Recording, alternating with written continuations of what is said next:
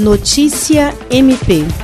O Ministério Público do Estado do Acre instaurou procedimento preparatório para investigar as olarias de Rio Branco pelo aumento injustificado do valor por milheiro de tijolo, que passou a ser comercializado de 450 reais para 700 reais e até 800 reais, dentre os meses de maio e julho de 2020. O procedimento foi aberto pela promotora de justiça Alessandra Garcia Marques, da primeira Promotoria de Justiça Especializada de Defesa do Consumidor, após ter conhecimento de que houve essa elevação dos preços, aparentemente muito abusiva e sem qualquer justificativa. Para proceder à investigação, a promotora solicitou ao Procon Acre que fiscalize as olarias a fim de averiguar o motivo do aumento e que sejam realizadas todas as diligências necessárias para a apuração dos fatos.